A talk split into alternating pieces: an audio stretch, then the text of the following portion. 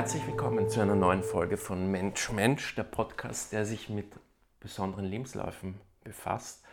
Und heute zu Gast Birgit Denk, Musikerin, auch TV-Moderatorin, auch Radiomoderatorin und in vielerlei Hinsicht talentiert. Und ich freue mich, dass wir jetzt einen wilden Streifzug durch nunmehr fünf Jahrzehnte dürfen. Gottes Willen, hättest du mich doch vor 30 Jahren was gefragt, dann waren wir schneller fertig gewesen. Ja, aber dann Stunde, da muss man schon. Ja, ich glaube, da braucht man schon fünf Jahrzehnte. Ja, ja, ja genau.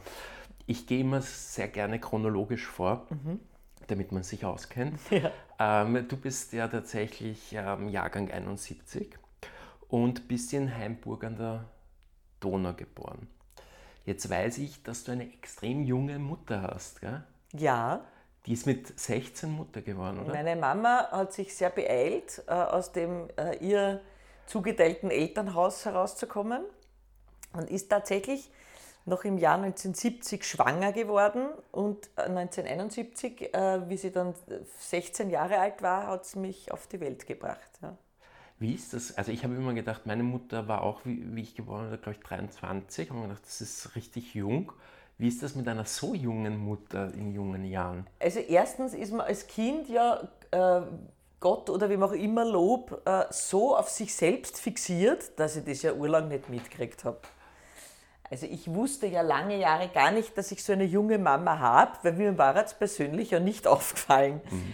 Erst so äh, Kinder, Freunde, Geburtstagspartys, äh, wo sie dann irgendwelche wo ich so 10, 11 war, die, die Schulkolleginnen darum gerissen haben, dass sie auf meine Partys kommen dürfen, weil der Mama ist so cool, da ist sie mhm. irgendwie viel entspannter. Mhm. Und ich mir dann irgendwie die anderen Mamas einmal genauer angeschaut habe und mir gedacht habe, die schauen alle ganz anders aus wie meine Mama.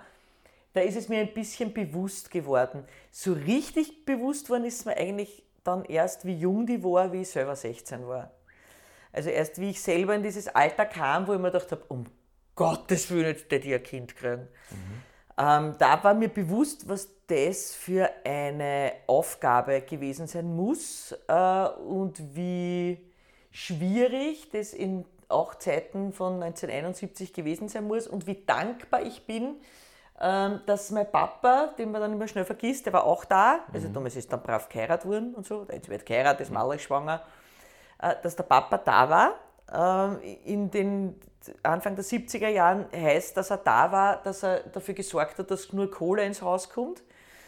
Äh, und sonst war er auch anwesend und lieb. Ja, also mhm. das war damals auch nicht so, dass jetzt einer, der eine 16-Jährige schwängert, dann unbedingt so halt. Mhm. Und dass eine Großfamilie da war mit Bauernhof auf der einen Seite und Hackler Family auf der anderen Seite, wo sich meine Großmütter auch erst damals 40 und 43 Jahre alt äh, um mich gekümmert haben, trotzdem sie selber noch kleine Kinder gehabt haben. Und meine Urgroßmutter vor allem, die damals dann in diesem Oma-Alter eigentlich war, in dem Angestammten sich sehr um mich äh, gekümmert hat. Und das war sehr wichtig, weil die hat damals meiner Mama gesagt, weißt was, jetzt bist du zwar Mama, aber Freitag, Samstag, Sonntag kehrt die Birgit mir und du bist Jugendliche und gehst mit deinen Freunden fort. Und ich glaube, dass das der Schlüssel zum Erfolg dieses äh, doch herausfordernden äh, Zeitalters war, dass meine Mama wirklich eine Jugendliche war. Freitag, Samstag, Sonntag sie meine Urgroßmutter mich gekümmert hat und ab vom Montag bis Freitag war meine Mama meine Mama. Mhm. Das heißt, dieses Gefühl, was man zuordnen würde, dass da Überforderung herrscht aufgrund der jungen Mutterschaft, das hast du gar nicht so gehabt, sondern dass du das eher als gut eingebettetes äh, ich habe das Gefühl gehabt, ich habe ein großes Sammelsurium von sehr äh, eindrücklichen Charakteren rund um mich herum, wo ich mir immer das aussuchen kann, äh, was ich gerne haben möchte. Und das habe ich ja immer sehr äh, lautstark gesagt, wo ich sein will und bei wem ich schlafen will. Und wenn ich einen Guster auf Schokolade gehabt habe, war ich bei der Hamburger Oma. Und wenn ich mit meinen sehr jungen Onkel spielen wollte, war ich dann bei der Oldenburger Oma und wenn ich jemanden haben wollte, der mich betütelt und ganz lieb ist, entschuldigt und die Haare und Kupier geht mhm. und deine Handel, dann war ich bei meiner Urgroßmutter. Also ich habe sehr gut wählen können, äh, wen ich brauche. Mhm. Ähm, ich habe gelesen, äh, das hast du mir tatsächlich nie so erzählt, sondern das habe ich irgendwo gelesen, dass diese Musiksozialisation sehr früh eingesetzt hat. Also das heißt, ähm, dass das Thema Singen oder Musik machen schon früh Teil des Lebens war. Wie, wie darf man sich das vorstellen? Wurde da Hausmusik gemacht? um Gottes Willen, Vaters Haas am Flügel. ja. Nein, so weiß ich nicht. Ja. Ähm, es war tatsächlich so, dass meine Familie äh, gesungen hat. Die klassische Oma und der Opa im Kirchenchor. Äh, meine andere Oma war quasi die zweite Marika Röck. Also sie hat sich auch so angezogen. Man könnte fast besartig sagen, sie hat sich fast einen ungarischen Akzent zugelegt, um ihrem Idol ein bisschen ähnlicher zu sein. Ähm, hat immer Tanzen, Musik, Singen total gemacht mein Papa wurde als Wunderkind gehandelt. Äh, das hat angeblich als kleiner Bub sofort Ziehharmonika spielen können.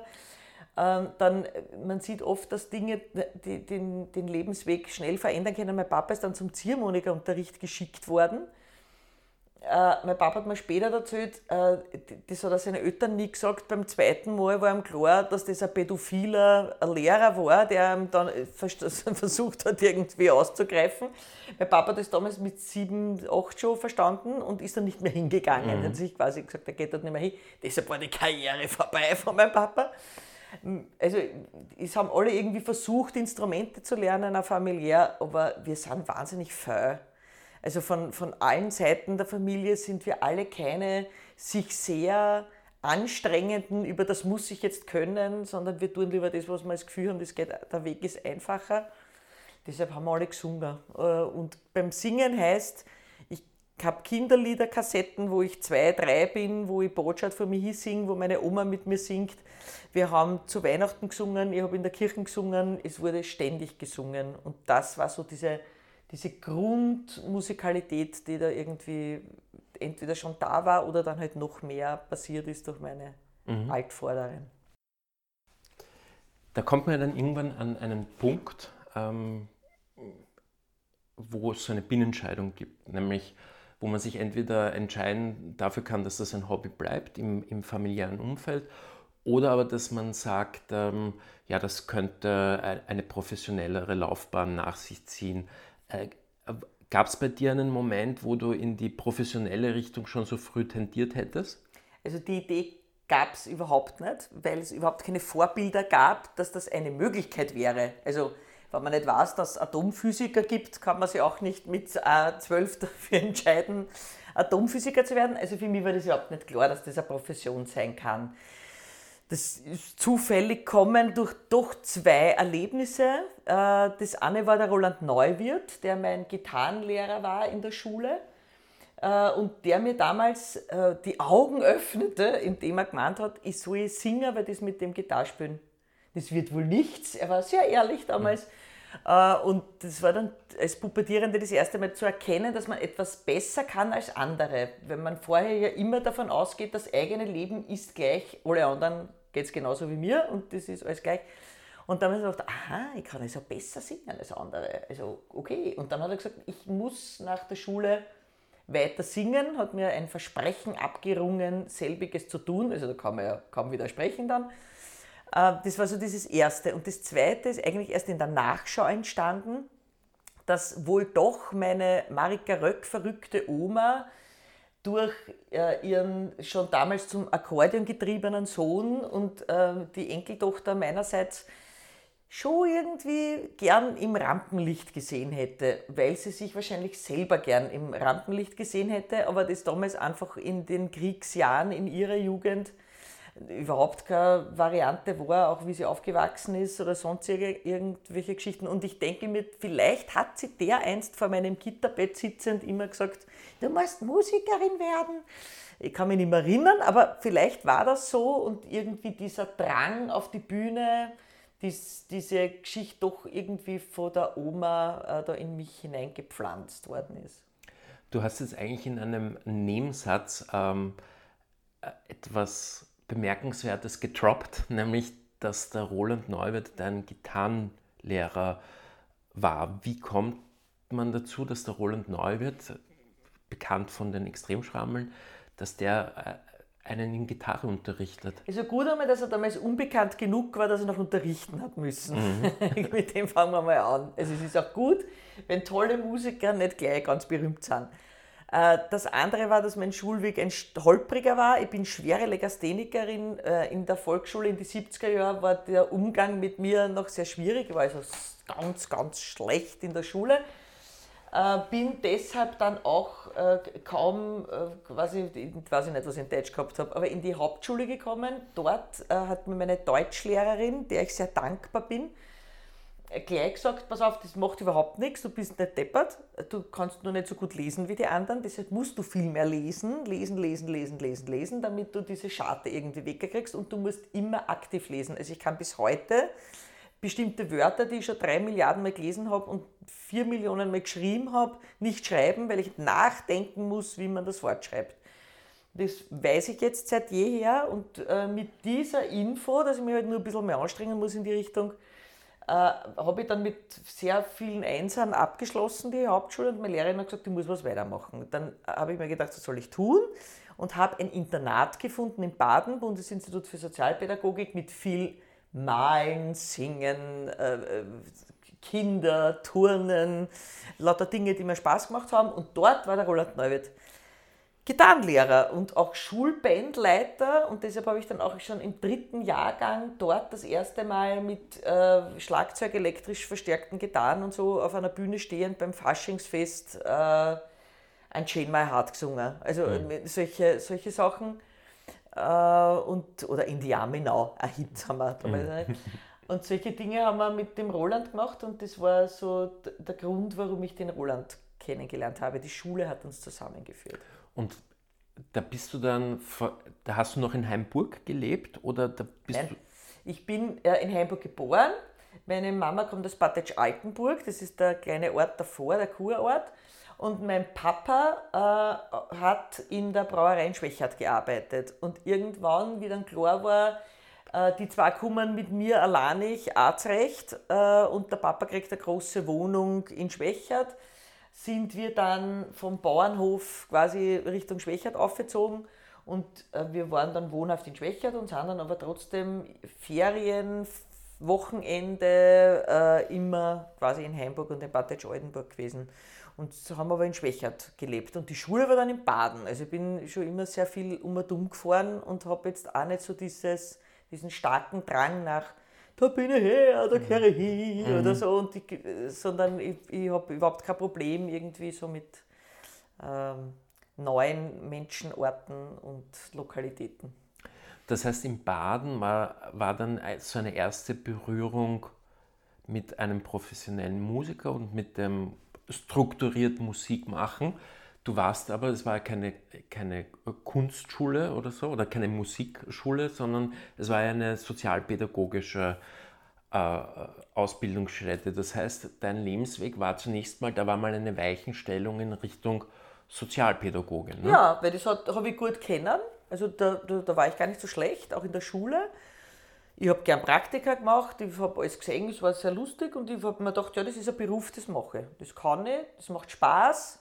Ich habe keine fixen Arbeitszeiten, das ist mir in der Schule schon auf die Nerven gegangen, mit dem jeden Tag aufstehe. Äh, und das war für mich irgendwie klar. Dann war mir auch klar, dass ich mich mit 19, äh, wie ich da maturiert habe, weil das geht bis 19, nicht sofort in den Arbeitsprozess reinschmeiß, weil ich glaube, dass man mit 19 Jahren, das war mir damals schon bewusst, jetzt da nicht äh, schon in der Reife ist, dass man in einer sozialpädagogischen Einrichtung sie mit irgendwelchen Alkoholik, alkoholkranken Ötern, denen die Kinder abgenommen worden sind und man so als 19-Jährige darauf aufpassen, äh, darüber streitet, dass man einfach überhaupt noch nicht diese Möglichkeit hat. Deshalb habe ich mir gedacht, ich studiere weiter und habe dann äh, Sonder- und Heilpädagogik studiert, weil mich der psychiatrische, medizinische Aspekt damals halt total interessiert hat und nebenbei habe ich musiziert, weil das habe ich dem Neuwirt versprochen. Also ich habe mir dann eine Band gesucht in Schwächert, da gibt es ja auch Menschen, die musizieren und wir haben dann eine Band, Bands gegründet und haben mehr, wie es eh gehört am Anfang, mehr probt als aufgetreten. Und das war dann immer so parallel. Und äh, dann ist noch dazu gekommen, dass ich dann ausziehen wollte, weil nach fünf Jahren Internat wieder heimziehen als äh, 19-Jährige nicht so einfach ist. Deshalb habe ich gewusst, okay, meine Eltern können mir das nicht zahlen, ich muss irgendwas arbeiten, damit ich mir eine Wohnung leisten kann. Und war dann in der Altenbetreuung tätig, habe als Heimhilfe gearbeitet, bin da früher älteren Damen und Herren aus der Hapfen geholfen mhm. und habe äh, Frühstück gemacht und Leute duscht und solche Sachen bin dann auf die Uni gefahren und auf die Nachtproben. Das war irgendwie so, diese, wo man noch so voller Energie ist, überhaupt kein Thema. Und alle, alles, studieren, arbeiten und musizieren, ist dann natürlich im Laufe der Jahre immer mehr geworden und immer mehr geworden und immer mehr geworden. Und als erstes habe ich mich dann vom Studium verabschiedet. Ja, ja. Äh, und habe mir dann einen Vollzeitjob gesucht in einer Behinderteneinrichtung und habe dann nur mehr musiziert und habe kackelt in einer WG. Und ich meine, dieser, dieser Weg der, der sozialen Betreuung oder der Behindertenbetreuung, der hat dich ja auch dann tatsächlich lang begleitet. Also das war ja jetzt nicht einmal äh, etwas, wo du sagst, okay, das hat, hast du provisorisch gemacht, sondern das war ja eine richtige beginnende Berufslaufbahn, die auch angedauert hat. Also es, war, es war überhaupt nicht, ich möchte Musikerin werden und solange ich da nicht genug Geld verdiene, mache ich halt den Behindertenjob. Das war es nie. Sondern das war mein Job. Das war, ich habe das total gern gemacht. Also ich habe hab Fortbildungen gemacht, also es war alles vorgezeichnet, dass ich das bis zur Benze irgendwie machen werde. Ja. Wo hast du da gearbeitet zum Beispiel? Ich habe angefangen, äh, dann Vollzeit zu arbeiten beim Verein Balance. Das war damals Anfang der, also Ende der 90er Jahre Mitte der 90er Jahre, Ende der 90er Jahre eine Einrichtung, die sich auch gegründet hat, weil damals äh, aus den Psychiatrien die Leute entlassen wurden, nämlich die, die dort überhaupt nicht einkehren und die irgendwie, weil keine anderen Konzepte da waren, halt alle weggesperrt worden sind. Da ist dann die Gemeinde Wien draufgekommen, das kann man nicht machen. Ähm, und daraufhin gab es dann Wohngemeinschaften, wo Leute, die eben auf der Psychiatrie waren oder kurz davor gewesen wären, junge ähm, in einer Einrichtung halt einfach zu briefen, wie macht man Backelsuppen auf, äh, wie geht man rechtzeitig in die Arbeit, was interessiert mich, wie komme ich mit meinen Nöten klar, wie, also das so sozialpädagogisch begleitet, äh, Leute in ihre eigenen Wohnungen zu bringen in die nächsten vier, fünf Jahre. Und da habe ich angefangen.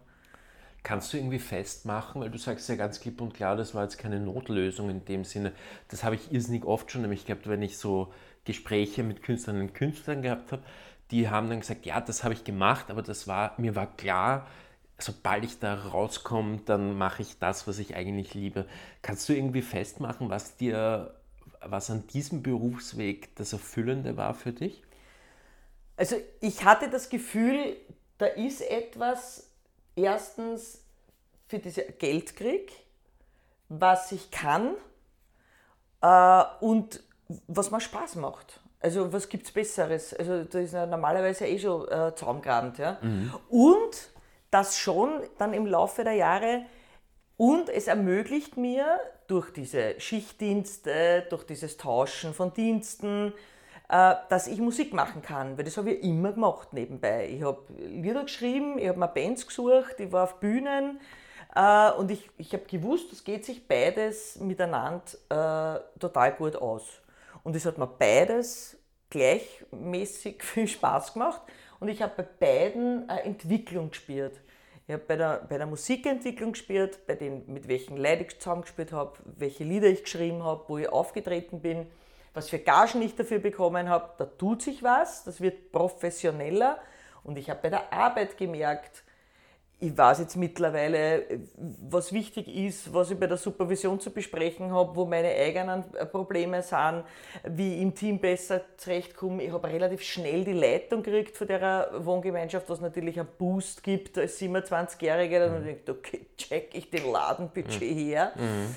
Ähm, also ich habe bei beiden einfach äh, Entwicklung gesehen äh, in dem, was ich da tue und deshalb hat das zu zweit total gut funktioniert. Mhm.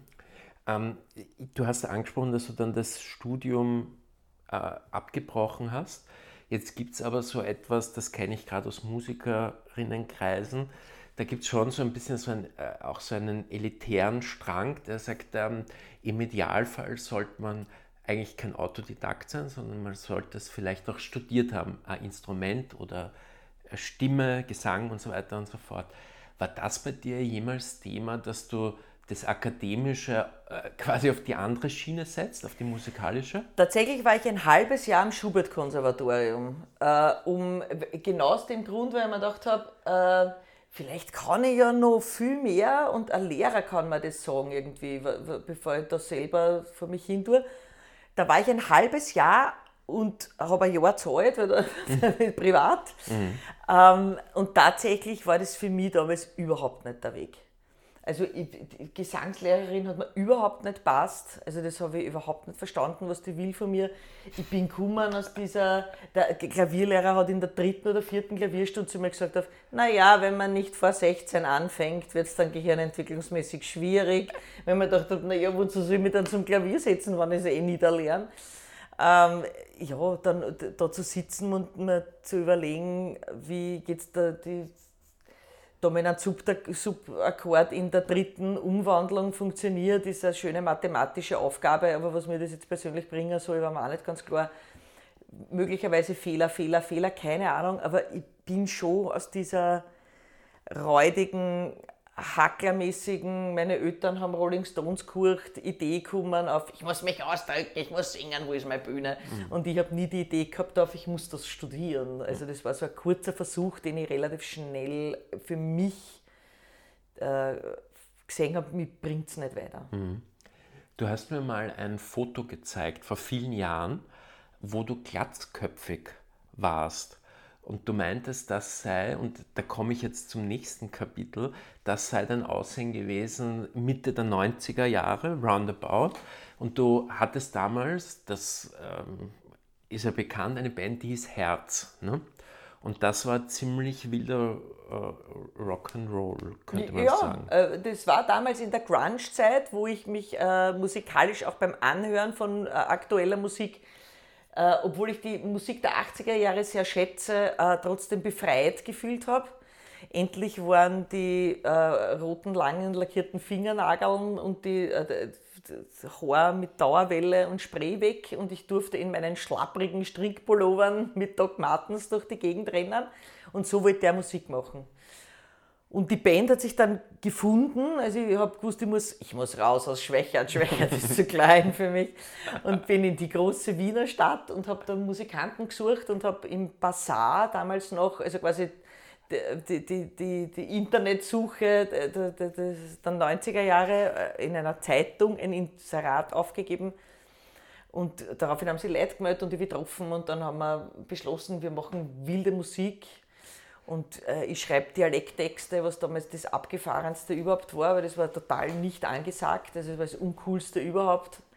Das war mir wurscht. Äh, und die, die, die Glatze war gar nicht so ein Statement, sondern ein Unfall, weil mein damaliger Freund und Partner in einer Komm, ich schneide die Haare Aktion mit einem Rasierer äh, nicht verstanden hat, dass man dieses Gerät nur in eine Richtung bedienen kann und hat dann diesen Rasierapparat immer umgedreht, wenn er hinten angekommen ist. Und ich bin nicht vorm Spiegel gesessen und er hat dann irgendwann nach zehn Minuten verzweifelt gesagt, das wird alles total ungleich lang. Und ich bin dann vor den Spiegel getreten und habe sofort zum Weinen begonnen, weil ich gesehen habe, der hat mir komplette Haar komplett verschnitten. Und das war wirklich kurz und das war wirklich mit Löchern und das war wirklich fürchterlich. Und ich habe gerät und habe den damals wichtigsten Satz meines Lebens, der der böseste Satz meines Lebens bis jetzt vor ausgesprochen, weil er hat damals so ganz äh, bis zu den Ellbogen lange blonde Locken gehabt. Und weil ich so gerät habe, hat er zu mir gesagt, komm, schneid mir auch die Haare an. Und mein böser Satz war, das würde ich dir nie antun, natürlich. äh, und ja, und dann habe ich gewusst, ich muss mir es jetzt ganz abschneiden, weil jetzt schaue ich irgendwie aus wie ein Häcksler komme und dann habe ich mir die Haare abrasiert. Das Schwierigste war, ich habe damals noch in dieser Behinderteneinrichtung gearbeitet und was Menschen, äh, die eh schon mit dem Leben zu kämpfen haben, äh, am wenigsten leiden können, ist, wenn sich Bezugspersonen verändern. Mhm. und das waren meine schlimmsten vier oder fünf Nachtdienste mit Klientinnen, Bewohnerinnen, die mit mir schwer ins Gericht gegangen sind, wo sie wie da ausschaue. Mhm. Sie mögen mich nicht mehr und sie mhm. haben Angst vor mir und alles haben wir da gehabt. Aber der, irgendwann ist der Übergang gelungen. Ja, äh, sie haben es dann auch verstanden und ich habe es dann einfach lassen eine Zeit lang. Mhm. Und weil wir so äh, Skanker Nancy-artige Musik gemacht haben und das Kind ja damals auch eine Glatze hatte, ich mir gedacht, okay, dann halte ich das jetzt auch aus der Zeit. Mhm. Ich bin jetzt auch bewusst auf diese Band deshalb zu sprechen gekommen, ähm, weil ich auf etwas hinaus wollte, was du schon angedeutet hast. Äh, da kam dieser, dieser für mich auch seltsame Entscheidung, also in diesem Kontext seltsame Entscheidung, Mundart-Texte zu machen. Wenn ich mich erinnere, das ist ja eine Ära, die habe ich auch gut miterlebt. Ähm, uns trennen ja nur zehn Jahre oder so, das heißt, ich war da so ein Teenager gerade. Ja. ja. Ähm, das letzte, gerade wenn ich auf Grunge, also ich bin ja auch auf Grunge gestanden, äh, das wäre ungefähr das letzte, was mir eingefallen wäre, dieses Genre mit Mundart zum äh, zu mischen. Wieso hast du diese Richtungsentscheidung getroffen? Ich wollte die Texte schreiben. Und ich habe zu dem Zeitpunkt so viele Garagenbands in Österreich gehört, die ganz schlecht Englisch gesungen haben, mit dem fürchterlichsten Volksschulenglisch, wo ich mir gedacht habe, das mache ich sicher nicht. Also das ist, das, das, das kann, kann man, das, das, da nehme ich das zu ernst, das kann ich nicht machen. Hochdeutsch, äh, ich kann Hochdeutsch, ja, auch wenn wir jetzt so sprechen, wie ich mit dir sprechen möchte, nämlich in meiner Muttersprache, dem Dialekt, wäre auch eine Option gewesen, wurde uns dann auch von Plattenfirmen angetragen, die das schon gehört haben und gar nicht so uninteressant gefunden mhm. haben. Ähm, Hochdeutsch ist ganz mies zum Singen. Also Hochdeutsch ist fürchterlich zum Singen. Hochdeutsch ist äh, eckig und, und, und kracht und ist Ding und äh, war, war mir irgendwie ganz fremd. Äh, und das nächste war, meine Helden waren äh, Leute, die im Dialekt gesungen haben. Und da gehe ich zurück bis in die 40er Jahre. Und ich habe mir gedacht, wann dann will ich was machen, was mit mir was zu tun hat. Und mit mir hat Dialekt zu tun. Und da müssen jetzt entweder alle durch oder es interessiert keinen.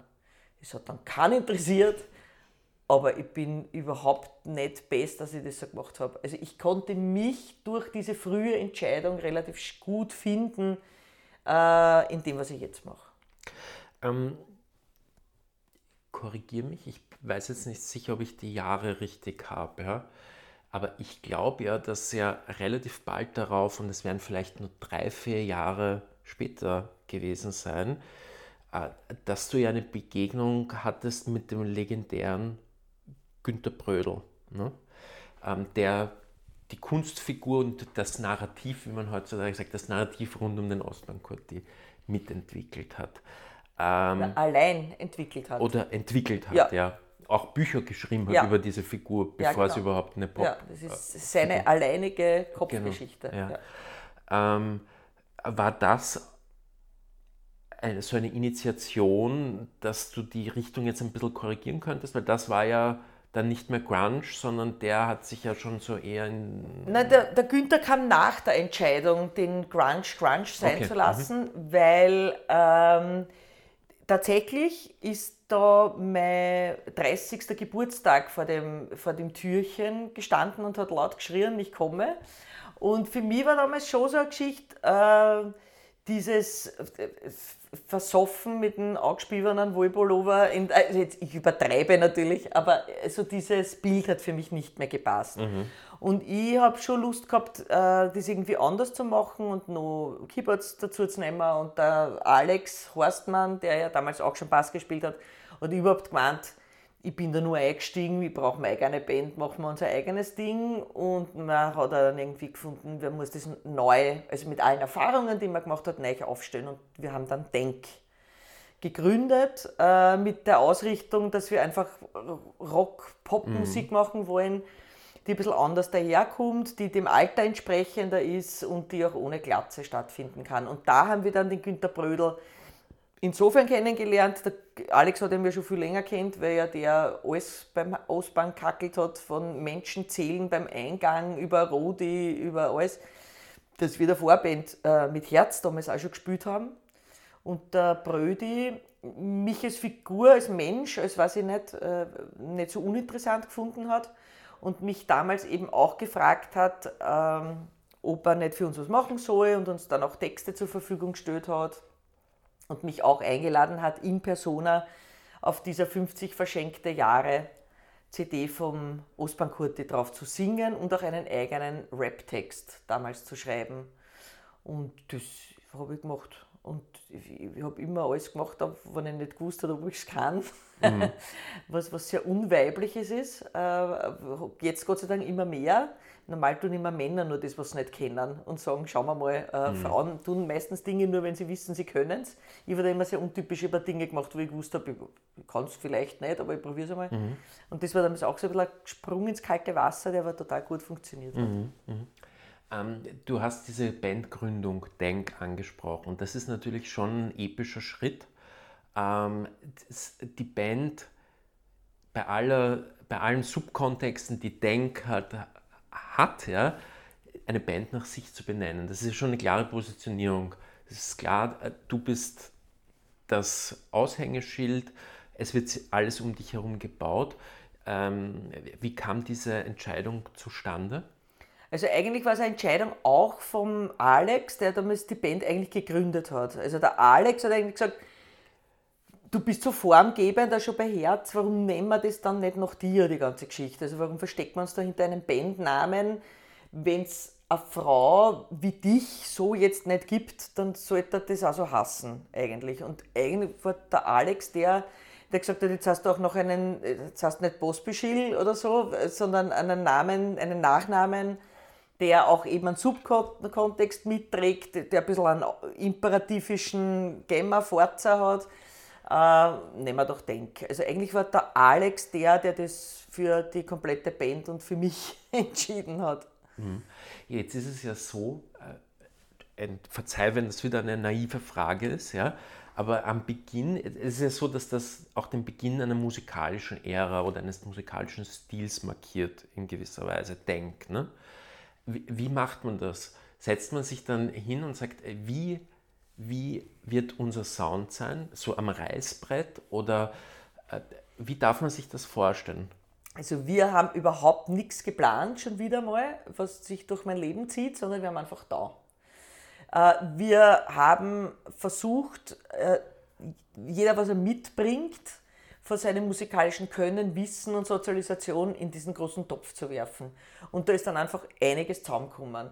Wir haben äh, am Anfang, ich kann mich noch gut erinnern, es gab im City-Magazin, damals äh, gibt es auch nicht mehr, eine äh, Kritik über unsere erste EP, wo die ersten fünf Lieder drauf waren, wo wir damals auch eines der fünf Titel äh, die Glocken covered haben, mhm. Äh, weil wir darauf hinweisen wollten, was unsere unser Ursprung ist oder was wir aufnehmen wollen. Äh, eben eine Frau und Dialekt und äh, dieses, der Beginn der Austropop-Ära in Österreich. Und die Glocken haben wir damals mit elektrischen Beats und Drums und wie es damals so üblich war, wir nannten ihn Wursti, unseren Sampler, also das ist alles verwurstelt und irgendwelche Dinge. Und in der Kritik ist damals drinnen gestanden, äh, Birgit Denks Glocken klingt wie Marianne Ment auf Ecstasy. Also jetzt kann ich mich noch erinnern, ich weiß auch, dass ich das nicht als Lob empfunden habe. ähm, und so haben wir einfach probiert und wir haben uns angeguckt, was schreiben Kritiker, was sagt das Publikum, was kommt an, mit was fühle ich mich gut, mit was fühle ich mich nicht gut. Wir haben total viel herumprobiert. Es gibt keinen Denksound, der seit 21 Jahren gleich ist, sondern wir haben immer das gemacht, was uns Spaß macht, was wir ausprobieren, wieder verworfen. Also beim Publikum gemerkt, ja, finde ich super, aber unterhält niemand. Was ist mir wichtiger? Äh, quasi, wir haben wirklich der eine mit Schmiergelpapier, der andere mit Hammer, der dritte mit der, mit der Säge, also mhm. an dem Ding herum gebastelt. Und es ist nie fertig. Und das ist das Schöne, weil gibt's uns, deshalb gibt es uns ja noch. Mhm. Wir müssen uns nicht reproduzieren, wir müssen keinen Sound wiederholen. Wir müssen nicht überlegen, was ist so super gewesen, dass das immer wieder kommen muss. Mhm. Wir können tun und lassen, was wir wollen. Und das ist das, was die Band zusammenhält. Das frisch bleibt. Mhm. Ich, äh, mein Gefühl sagt mir, dass dein Einstieg als richtig öffentliche Figur so 2006 war. Das war so mein Empfinden. Damals hat man noch CDs gekauft beim Libro. Und es gab auch das Libro-Magazin, das man tatsächlich auch gelesen hat. Also es ja, war ja richtig gutes, gut gemachtes Musikmagazin, ja. muss man sagen. Ja.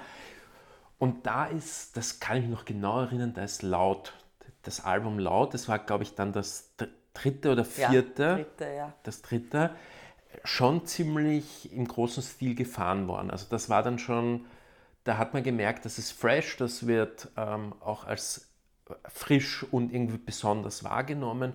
Und da gab es dann so einen Öffentlichkeitsschub. Äh, ist dieses Gefühl richtig?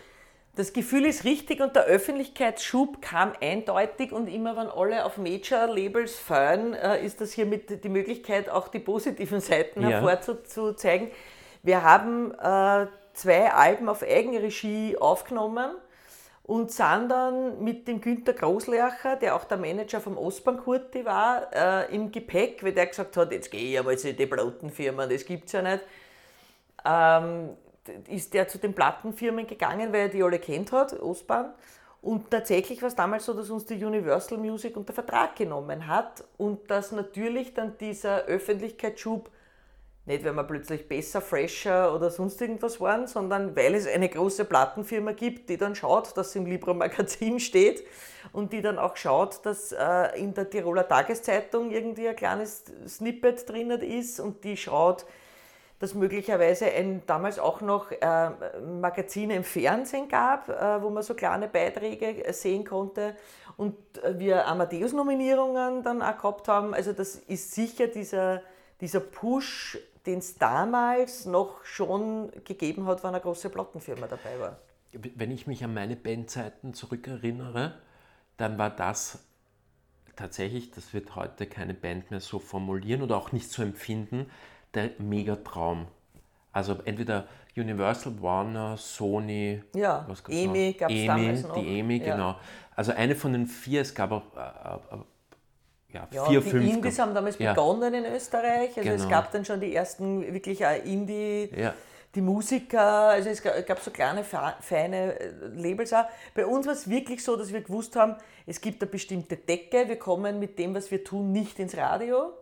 Wir kommen mit dem, was wir tun, nicht in die Samstagabendshow. Äh, wir brauchen, um mehr Öffentlichkeit irgendwie zu akquirieren und ganz simpel, um Geld zu haben, ein Album produzieren zu können, äh, brauchen wir eine Plattenfirma. Und natürlich mit der, mit der Universal im Rücken. Danke, Christina Stürmer, weil der Grund ist ja der, dass die damals so viel Geld eingespielt hat, dass die Mutterfirma in Deutschland der österreichischen äh, mehr Spielgeld gegeben hat und gesagt hat, naja, wenn sie das rausgebracht habt, dann schaut mal sein noch ein paar Dinge. Mhm. Und da waren wir auch dabei. Mhm. Und das hat uns geholfen. Mhm. Äh, Christina Stürmer ist ein, ist ein gutes äh, äh, Stichwort. Du hast vorher gesagt, ähm, äh, hochdeutsche Musik, äh, das funktioniert irgendwie, oder klingt komisch. Ne? Ich habe ähm, jetzt, wenn dann sowas, Christina Stürmer hat dann Hochdeutsch gesungen und es ist auch prompt, lustigerweise, durch die Decke gegangen. Ja? Also es ist eine der Beispiele, wo Castingshows funktioniert haben. Ist das ähm, äh, verstörend oder stellt man da seine eigenen Arbeitshypothesen in Frage, wenn das plötzlich funktioniert? Naja, wenn, wenn mein großes Ziel gewesen wäre, äh, wahnsinnig berühmt zu werden und irrsinnig viel Geld zu verdienen, dann hätte ich natürlich sofort zum Hochdeutsch-Singen angefangen. Also das, natürlich, weil ich bin, bin ja nicht der eigene Feind. Dadurch, dass das aber nicht das Ziel war, mhm. sondern äh, man das gerne mitnimmt, dass man berühmt ist und viel Geld verdient und alle Leute kennen, gerne, aber dass das Ziel war, sich selber Ausdruck zu verleihen und das bei mir im Dialekt nur möglich ist, war das ja überhaupt nie dann irgendwie diese Frage, oh, jetzt habe ich das falsch gemacht, jetzt habe ich nicht auf Hochdeutsch, das war, war nie in meinem Kopf, weil ich immer so davon überzeugt war, bin, äh, dass ich als Sängerin so am besten bin. Mhm. Äh, und ich kann, ich singe Türkisch und ich singe äh, Serbokratisch und ich singe Hochdeutsch und ich kann Englisch singen und wenn man mir einen gescheiten Text herlegt, den ich phonetisch ablesen kann, wahrscheinlich viele Sprachen, aber es ging mir immer um den persönlichen Ausdruck, das Zeigen meiner selbst und das kann ich nur im Dialekt. Mhm. Ähm, 2000, es geht ja hier auch immer wieder um Wendepunkte. 2006 war ja, glaube ich, auch der Moment, wo du dein anderes berufliches Standbein aufgegeben hast. Ja. Was hat diese Entscheidung getrieben? auch da war es so, dass ich tatsächlich mittlerweile dann bei der Caritas gearbeitet habe, äh, ein Wohnhaus geleitet habe in Maria Lanzendorf. Dort wahnsinnig interessante äh, Arbeit leisten konnte und gewusst habe, das kann jetzt auch weitergehen. Also der, der, der, der, Werdegang meiner sozialpädagogischen Arbeit ist hiermit nicht erledigt mit 35, sondern da geht noch was. Ja? Mhm. Also äh, da, ich brauche kein abgeschlossenes Studium, das, da, ich kann höher rauf, wenn ich wenn ich Sachgebietsleitungen ja, oder, ich, ich, ich, kann, kann oder andere, ja. was auch immer. Also es war möglich und hätte mich interessiert. Und beim musikalischen, wie du sagst, Amadeus-Nominierung, also das war alles in demselben Zeitpunkt. Und für mich war dann klar, jetzt reicht einfach diese Energie nicht mehr äh, beide Dinge gleich gut gleichzeitig machen zu können. Eines wird jetzt darunter leiden. Entweder schreibe ich schlechtere Dienstpläne oder ruhe nicht zu, wenn mir irgendeine Klientin was erzählt.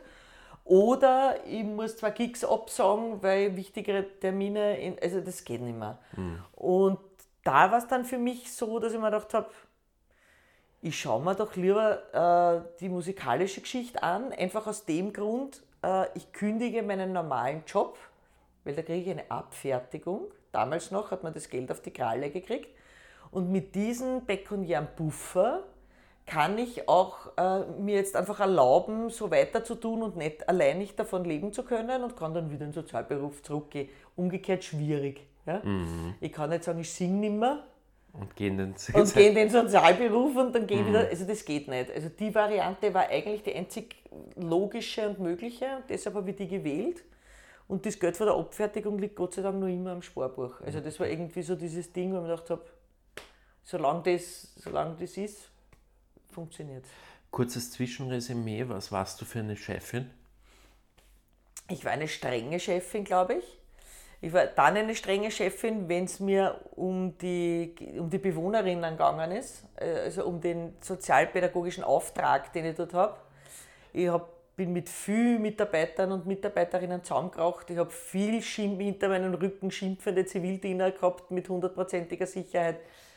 Ich habe Chefs gehabt, denen ich wahnsinnig auf die Nerven gegangen bin, weil ich auf Dinge beharrt habe, die ich für richtig gefunden habe. Ähm, aber für alle, die mit mir waren, also quasi die irgendwie verstanden haben, um ja. was es mir geht, äh, glaube ich, war ich eine super Chefin.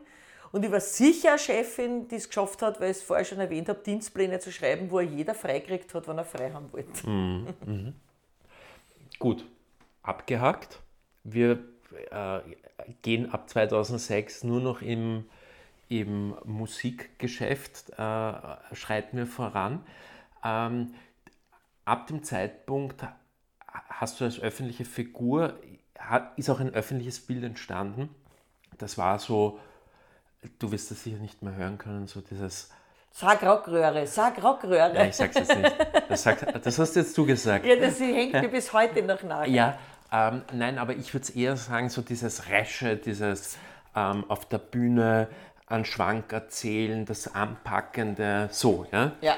Ähm, äh, ist das ein, ein, Bild, mit dem du dich wohlfühlst? Ja. Ja. Ja. Ähm, ich habe oft von meinem Handeln die Konsequenzen nicht äh, mhm. mitgedacht, mhm. aber ich habe immer das gemacht, wie ich das haben wollte. Ich gehe gern auf Konzerte, äh, wo jemand auf der Bühne ist, der auch von sich was zeigt. Man kann Kunstfiguren lieben, David Bowie ist ein Held, äh, der hat sich aber was überlegt, was er da tut. Äh, und wenn einer jetzt beides nicht macht, sowohl sich nicht überlegt, was er da tut, und dann nicht von sich was preisgibt, dann ist es für mich, egal wie gut die Musik dazwischen ist, boring. Also mir fadisiert das. Mhm. Ich, ich, möchte das nicht sehen. Also ich möchte entweder jemanden, der sich was überlegt hat, äh, künstlerisch darzustellen oder sich selber knockert auf die Bühne stellt. Mhm.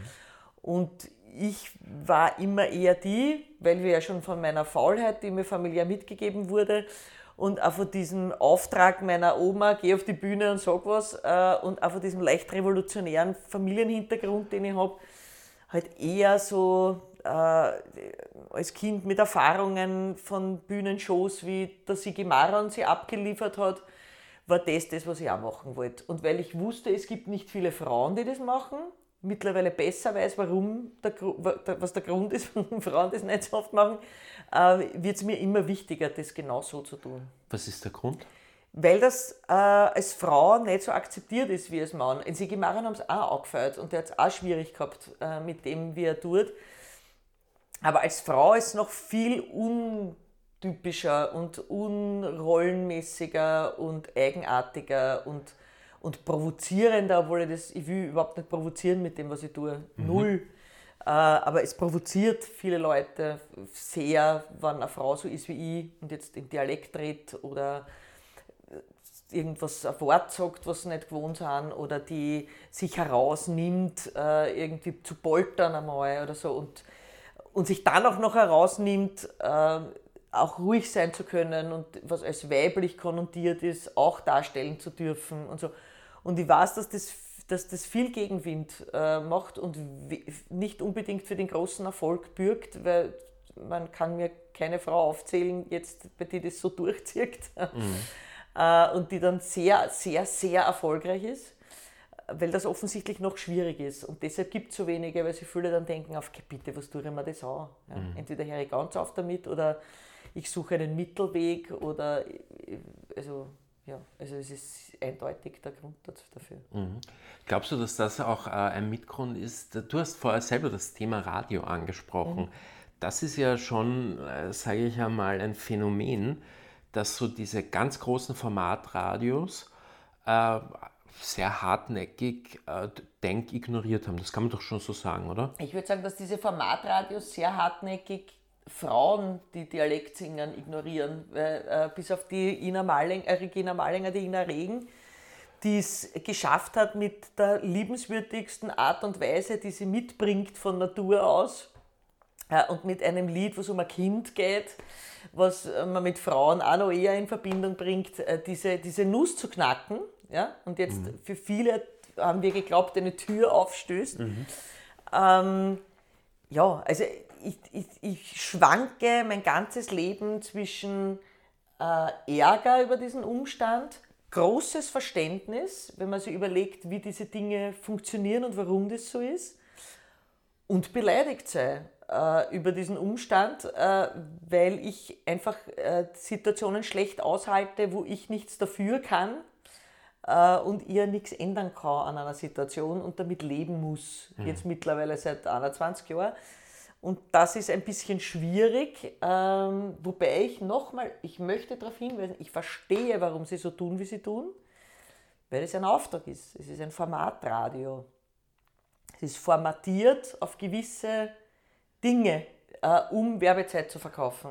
Gut, man könnte aber das Format doch ändern, ne? Das könnte man, aber das Format ist so und funktioniert sehr gut so und es wird sehr viel Geld damit eingenommen.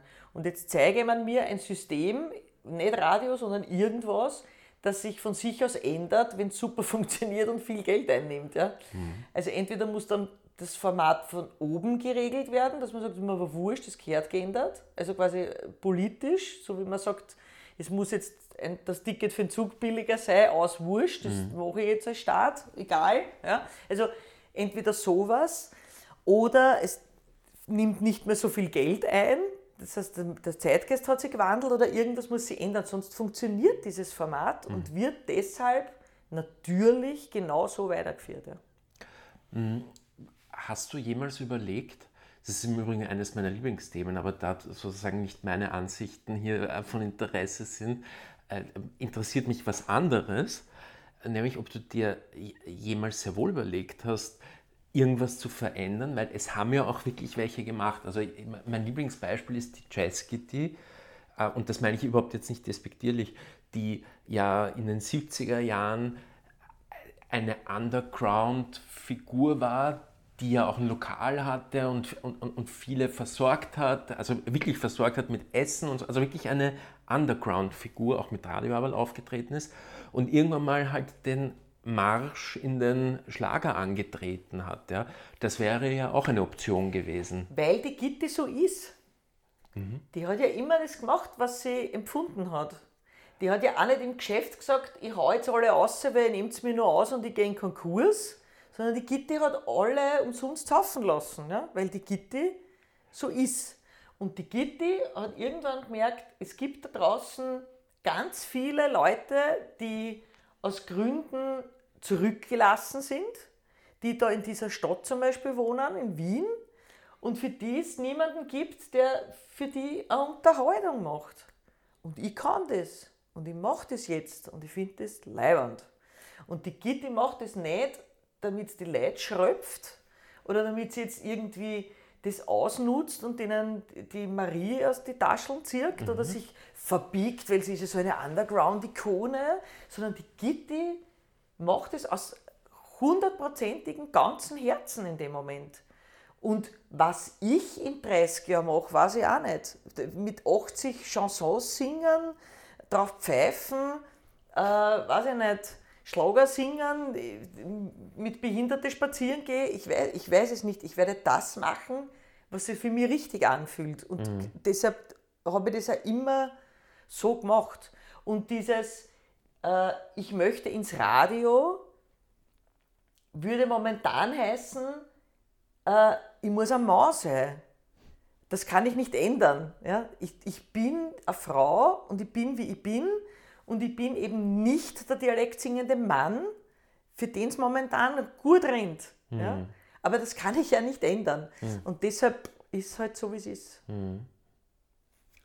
Ähm, ich, ich, möchte an dieser Stelle einen anderen Punkt aufgreifen, den ich total interessant nämlich finde in deiner Vita, nämlich dass du dich sehr früh eigentlich auch für andere Ausdrucksformen interessiert hast und dabei auch ein Herz für die Idee der freien äh, Medien entwickelt hast. Also sprich, du hast zu einem sehr frühen Zeitpunkt, ich glaube Ende der 90er, oder?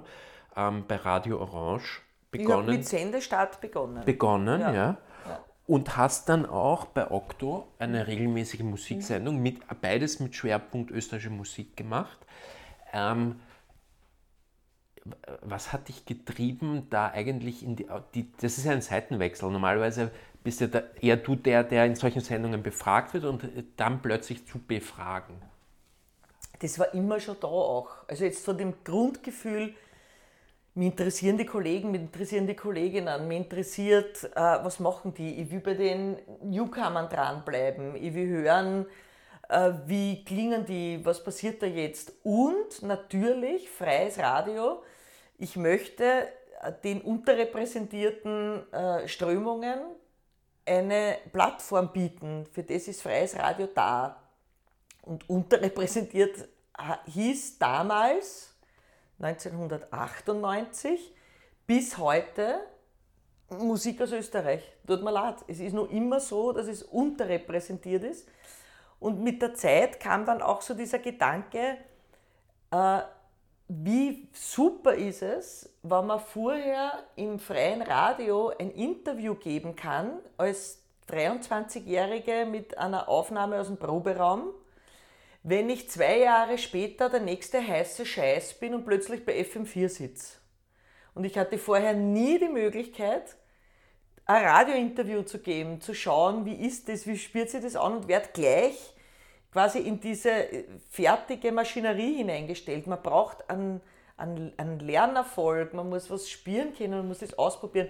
Und es ist jetzt wieder mein pädagogischer Anspruch, dass ich mir denke, auch für das muss es Möglichkeiten geben. Ja? Dass man äh, bei Okto damals halt äh, ein Konzert spielt, wo, was ich mitschneide und wo die Leute mir dann nachher schreiben, wir spielen ja urfalsch. Weil das halt, damals gab es noch keine 700 Leute mit den Handys im Publikum, wo das auch zurückgespiegelt wird. Und für das gibt es halt ganz wenig. Und deshalb ist das die Aufgabe, musikalisch finde ich, auch von freien Medien ähm, eine Spielwiese zu sein, sowohl für den hinter Mikro als vor dem Mikro, äh, sie ausprobieren zu können und unterrepräsentierten Gruppen, sprich Musik aus Österreich äh, oder Newcomern, äh, Plattform zu bieten.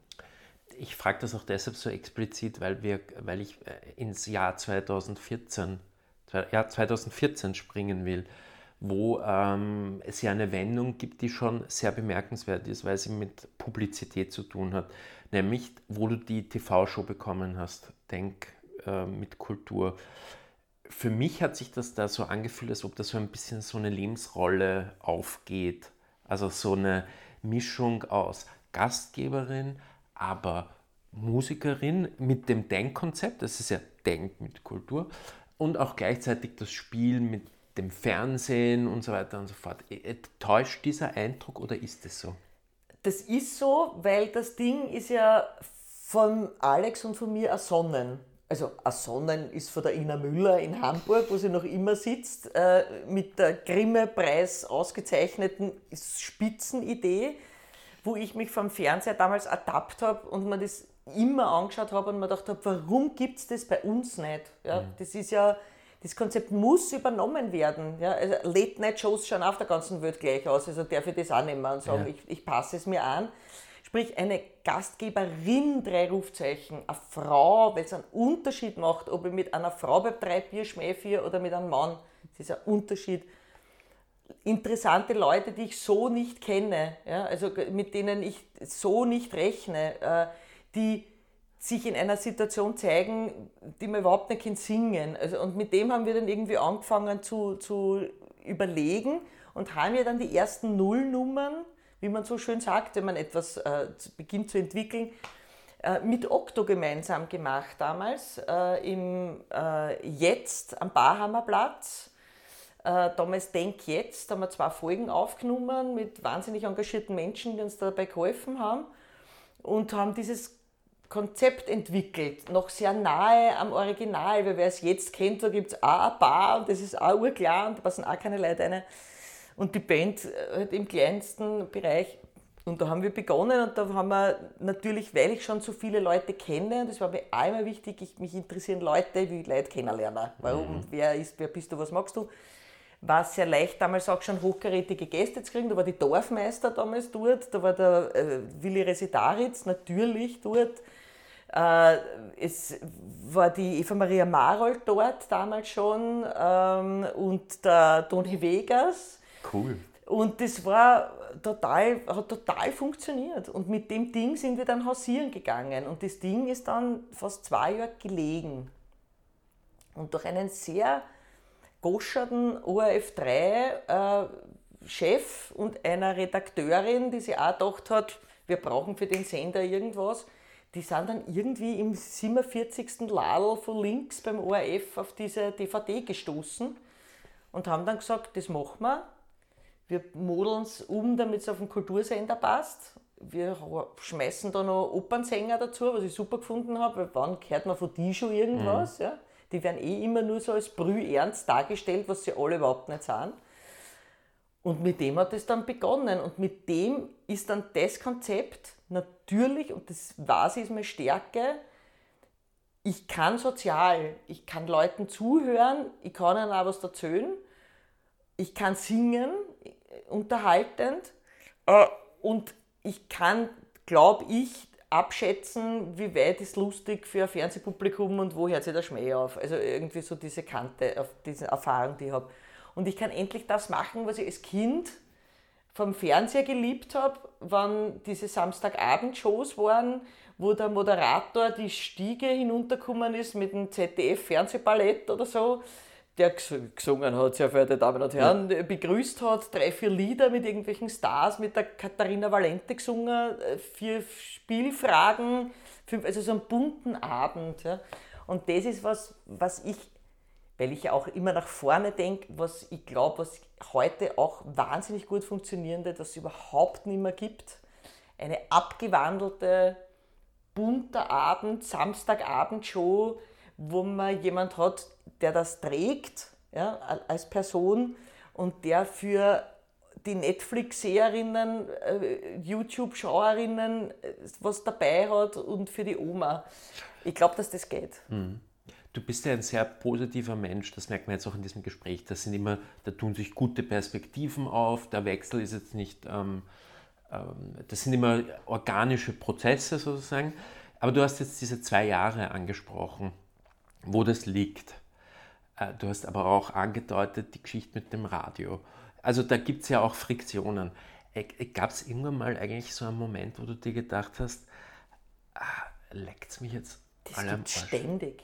Es gibt es ununterbrochen. Also das gibt's, das gab es beim Anfang der Selbstständigkeit immer in der Phase von Jänner bis März, wo du zu Hause sitzt und du denkst, ah, geht sich das heuer aus? Wie wird das werden? Wir haben erst so und so viele Gigs. Ah, die rufe jetzt noch in Linz im Posthof an, das gibt es ja nicht. Also, äh, das kenne ich alles. Es gibt Phasen, wo man das Gefühl hat, boah, mit den Kollegen, es ist schon mühsam. Äh, irgendwie der eine kriegt jetzt noch ein Kind. Wie, wie wird das mit die. Also, natürlich, es gibt ständig Dinge, oder wo man sich denkt, ich hätte es doch viel leichter, wenn jetzt in Neusiedl jeden Tag von halb zwölf bis um halb sechs am Abend in Hort geht, oder? Mit den Kindern spielen, ein bisschen Malerei, der Mama erklären, der ist kein Trottel, ihr Bub, ist total super. Also, das kennt ich total gut und das macht halt Spaß und ich hätte meine 14 Monatsgehälter. Ein bisschen weinen tue ich dann immer, weil ich mir denke, aber nur fünf Wochen Urlaub, das ist irgendwie der Hinderungsgrund. Aber natürlich, es gibt als jeder Künstler oder jeder im Kulturbereich arbeitende oder von mir aus jede Selbstständige hat immer Phasen, wo man sich denkt, bringt das? Soll ich nicht irgendwas ganz was anderes machen? Das habe ich ständig. Dauert, ich bin auch beleidigt, jeden Tag fünf Minuten und ich bin jeden Tag fünf Minuten wütend und ich bin, also das, das habe ich alles, ja. Aber das ist nicht, so, so will ich nicht sein. Mhm. Erlaub mir noch eine letzte Frage. Ja. Ich habe beim im Pop, ich habe, ich, ich tue ja immer dann viel rumrecherchieren, wenn ich weiß, wir, wir plaudern ja. lange, ja. Und dann ich, äh, bin ich unter anderem über das äh, Pop-Lexikon vom, vom Gröbchen gestoßen. Äh, ich weiß, auf was du hinaus willst. Und, äh, und der hat geschrieben, weiß die Wikipedia-Geschichte? Na? Na? Okay, dann, dann, dann, dann, dann tu zuerst. Wie, wie geht die Wikipedia? Na, die, ich glaube, einer der Überschriften für diesen ja. Beitrag war damals äh, die berühmteste, äh, unbekannte äh, Musikerin des Landes. Na, äh, wenn man ihren Wikipedia-Eintrag ansieht, steht, wo sie geboren ist. Also quasi, und mehr ja. ist auch nicht drinnen. Ja. ja. Äh, und das ist mir dann von ganz vielen total vorgehalten worden, dass ich mich um meinen Wikipedia-Eintrag nicht kümmere. Ja, also es war irgendwie sehr, sehr verrückt. Ja, nein, das meine ich ja. nicht. Und Was zwar, meinst du? Ich meine, denn er hat äh, am Schluss den Satz geschrieben, so sinngemäß, ich kann es jetzt nicht mehr genau sagen, ähm, das Einzige, was hier fehlt, ist der Nummer, so sinngemäß der Nummer 1 Hit. Hast du eine große Sehnsucht nach dem Nummer 1 Hit oder haderst du manchmal? Nein, ich, ich hader nicht, ich, ich würde es anders benennen, als er das benannt hat, weil äh, das ist jetzt ein sehr, kommt sehr naiv daher, meine ich aber wirklich so, äh, ein Abend auf einer Bühne und du singst irgendeins von deinen Lieder und du schaust auf und du siehst wirkliche, unfassbare Freude in dem Gesicht von Leuten, ist für mich wahnsinnig viel wert. Das ist wirklich viel wert. Das ist dann mein Nummer 1 Hit an dem Abend. Ja? Das, was der äh, Walter meint, ist natürlich dieser Durchbruch, wo man das Gefühl hat, man ist in der Karriere nicht mehr im zweiten Stock, sondern kann es im Dachgeschoss gemütlich machen, weil selbst wenn viele Dinge nicht mehr passieren, bis ins Erdgeschoss komme ich nicht mehr runter. Mhm. Äh, das habe ich nicht. Ja? Also ich muss mir schon noch immer Gedanken machen, eben sitze ich in 20 Jahren im Hort oder nicht, oder wie, wie wird das alles sein? Musik machen werde ich immer, weil das bin ich. Aber so diese, diese Ruhe und Entspannung, dass man es in eine Höhe geschafft hat, wo man sich dann nicht mehr darum kümmern muss, who cares, I do what I do oder so irgendwas, da bin ich nicht. Ja. Das sind aber, wenn man sich ganz ehrlich umschaut, ganz wenige in Österreich und es ist ein österreichisches Phänomen. Das war früher anders. Ähm, wenn manche Künstler 20 Jahre nichts gemacht haben und dann sind sie mit ihrer neuen Platte äh, daherkommen, sind alle zusammengerannt. Das gab es früher. Das wird es wahrscheinlich nicht mehr geben, sowas. Äh, also ich weiß nicht, selbst wenn Bilderbuch jetzt da beschließt, zehn Jahre kein Album zu machen, bin ich mir nicht sicher, ob sie dort anknüpfen könnten, wo sie jetzt sind. Früher war das nur möglich. Also diese, diese, dieses, diese Erreichung einer gewissen Bekanntheit, und eines gewissen äh, Akzeptanz von der künstlerischen Arbeit, die haben wir nicht erreicht. Und das ist was, das hätte ich natürlich gern, aber wie immer füge ich mich in meinen Möglichkeiten und sage, so tue ich und anders kann ich es nicht. Und wenn es dann nicht ist, ist es halt nicht, dann bin ich halt gern immer im ersten Stock oder im Mezzanin und weiß, so leicht lasse ich mich nicht mehr vor die Tür setzen. Liebe Birgit, vielen lieben Dank für diese schöne Stunde. Das ist, glaube ich, ein bisschen ja, oh mein Gott. Oh mein Gott. Und ähm, es war wirklich schön. Vielen Dank. Danke, hat Spaß gemacht.